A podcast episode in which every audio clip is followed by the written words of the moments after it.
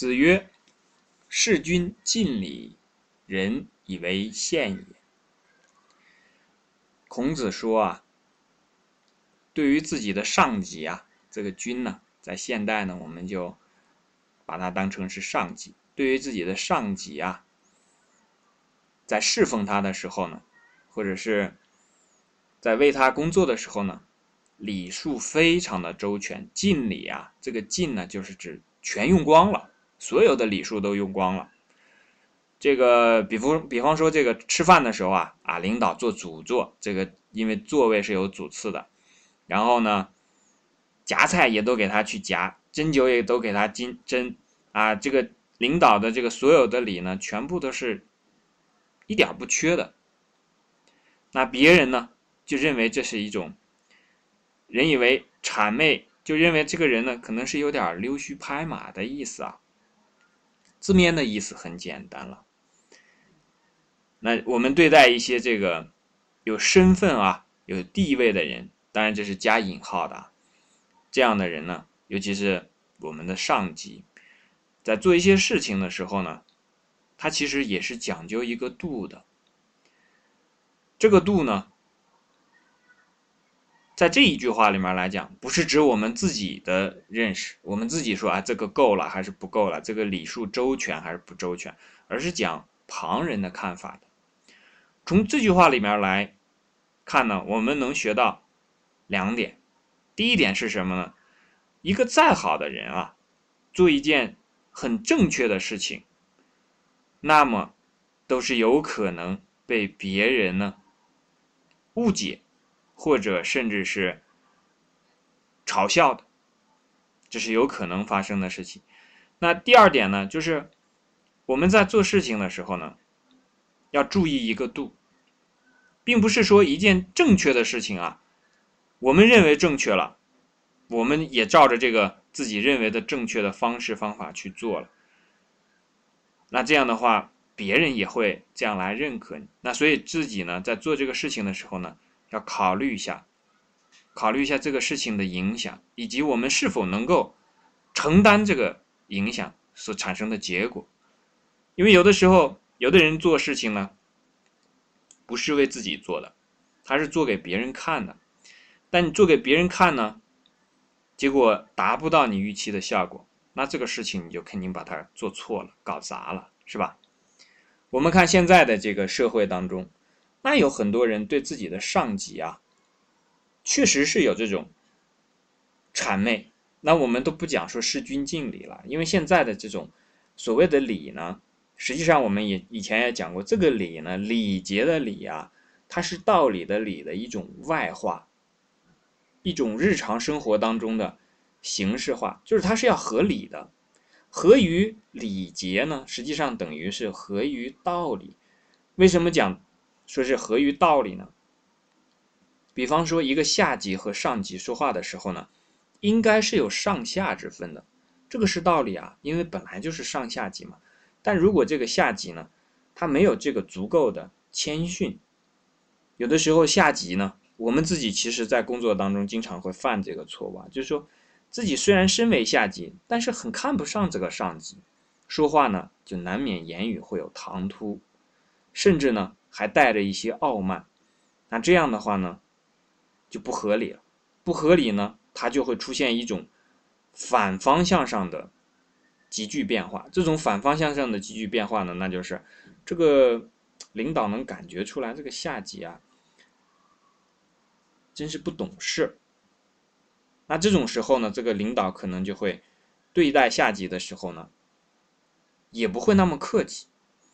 那久而久之呢，双方之间的这个矛盾呢，就会越积累越多，最后转变成甚至成为仇恨。越积越深，这个在我们日常的生活当中啊，实际上是经常见到的。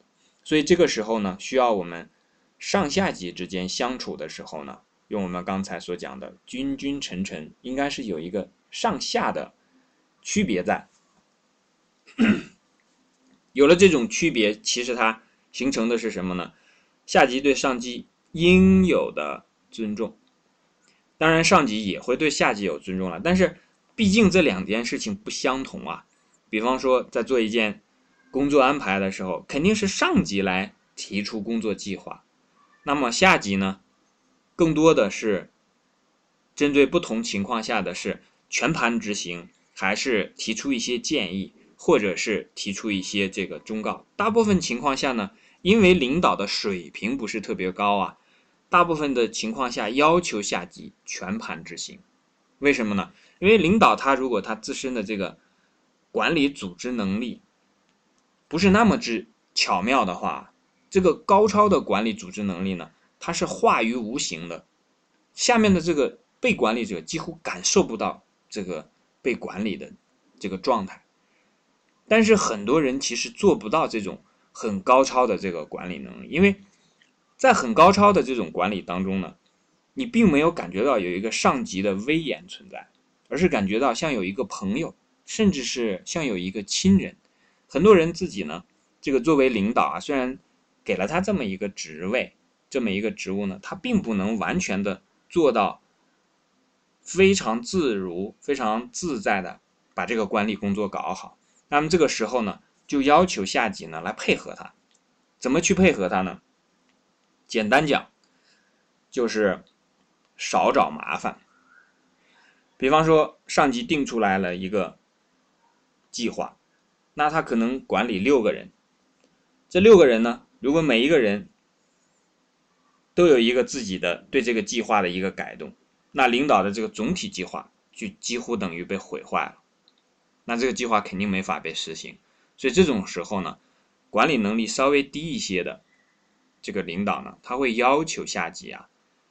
全盘执行，最起码是看起来是全盘执行的。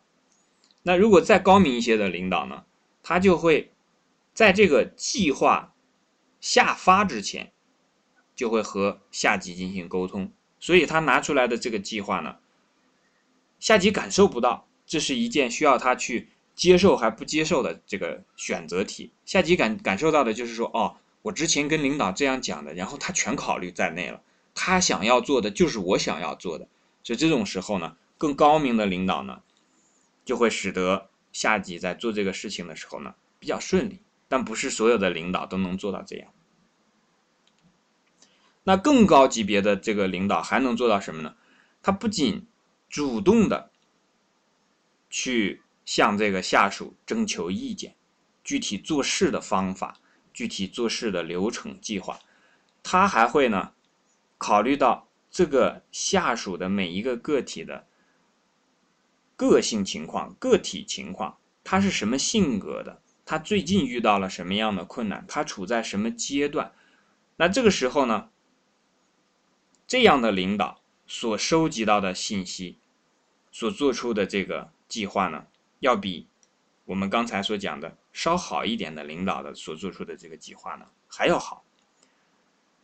因为真正的这个每一个下属的情况呢，不见得是这个下属汇报的就是最全面。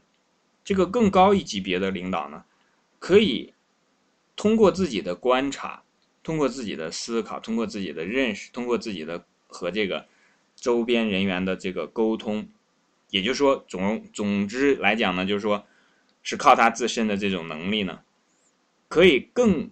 准确的把握整个团队的状态，包括每一个成员的，甚至比这个团队成员自身都更清楚这个团成员的情况。因为一个成员可能对自己的能力的评估啊，有可能是过高或者过低，因为有这个自大或者是自卑这种情况存在嘛，或者是过度自信吧。但从领导的角度呢，他可能能够以更客观的。标准来衡量这个成员的这个能力，以及他的这个自身的这种，比方说情商也好，智商也好，那这样的话呢，他所带领出来的团队呢，就变成了一个自然而然的整体。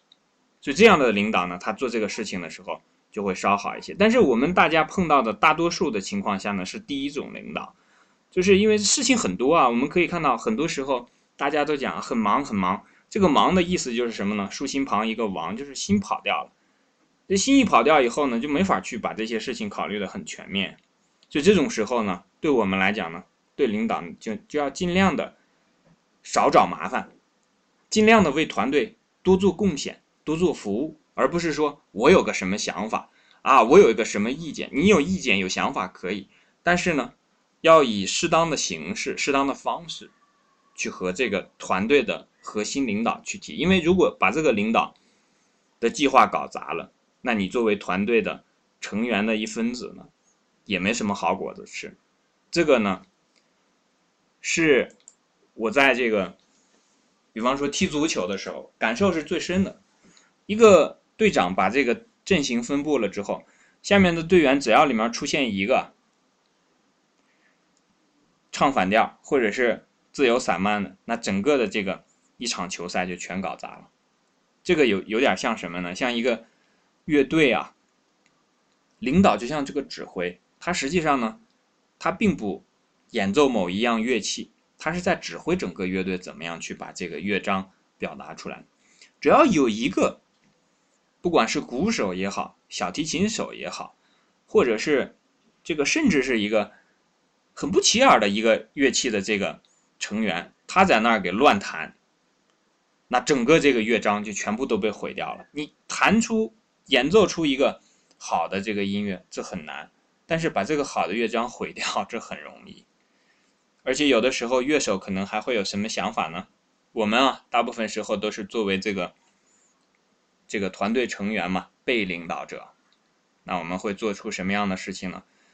会说，你这个领导啊，每天站在那儿拿个小棍儿指挥来指挥去的。你看我们都累呵呵的，是吧？这个演奏大提琴，那个演奏小提琴，那个演奏笛子。你倒是轻松啊，但实际上呢，真要把你放到那个指挥的位置上啊，你就知道你比他差多了。毕竟要把它放到那个位置上还是有原因的，不是平常随便一个人都可以放在那儿的。你看起来好像他是哎随便这么一指挥，真把你放在那儿，你就知道了，水平还是差太多了。所以这种时候呢，我们回到这个文章当中看，事君敬礼，人以为宪也。所以这个时候呢。我们刚才讲说，第一点呢，你要考虑说自己做这个事情的时候啊，总是会有人这个认为有不合适的地方。你你做的把这个礼数全部都做全了之后呢，这是表面的情况了。你内心究竟是什么样子的呢？这个只有你自己心里清楚。而重要的是表面还是内心呢？当然是你自己的内心了。你自己在心里究竟是怎么样？去想的，如果你自己真的把自己的上级当成一个应该尊重的人的话呢，你会从心里面出发去做那样的事情，而在那样去做的时候呢，往往会有一丝半毫的失礼的地方，不会完全的不出一点错误，就好像即便是很恩爱的夫妻呢，偶尔也总是会有一点点口角。如果说一点毛病、一点问题都没有出呢？这是刻意做来的，这个刻意做来的呢，就好像说是恰恰用心，恰恰无。等你真正要用心的时候呢，你发现恰恰无心用。真正当你说我就要把这件事情做好的时候，你会发现真的是老出错。等你关注的时候啊，就是当你把心用到这个地方的时候，你会发现哦，其实有的时候说的一些话呢，也不是特别合适。有时候做的一些事呢，也欠一些这个火候，所以这种时候呢，我们翻回头来讲，还是要讲自己的这个用心。再一个呢，就是要注意这个影响，因为如果让别人感觉到啊，因为你做事情把这个礼数全部都尽到了，那如果让别人感觉到是这是在拍马屁，这是在这个这个对上级这个巴结，那这样的话呢，也不太好。这种时候呢，你就不如稍微退一退，退到什么地步呢？不是说礼数上你该做的事情你不做了啊，请领导吃饭，然后你自己一下就坐到这个主位上，不是这个样子的，而是说有的时候你可以稍微靠后一点，也给别人一点点机会，因为毕竟这个团队成员里面不不只是你嘛，你不能每一次都抢在最前面给领导夹菜，每次都抢在最前面去。呃，这个迎合领导，这个都不太好了。从你的心里来，自然而然的、合理的、合乎道理、合乎常理的去做事做人。这个是我们从这句话当中呢可以看到的一点点以管窥豹能学到的这个东西。好，这句我们讲到这里。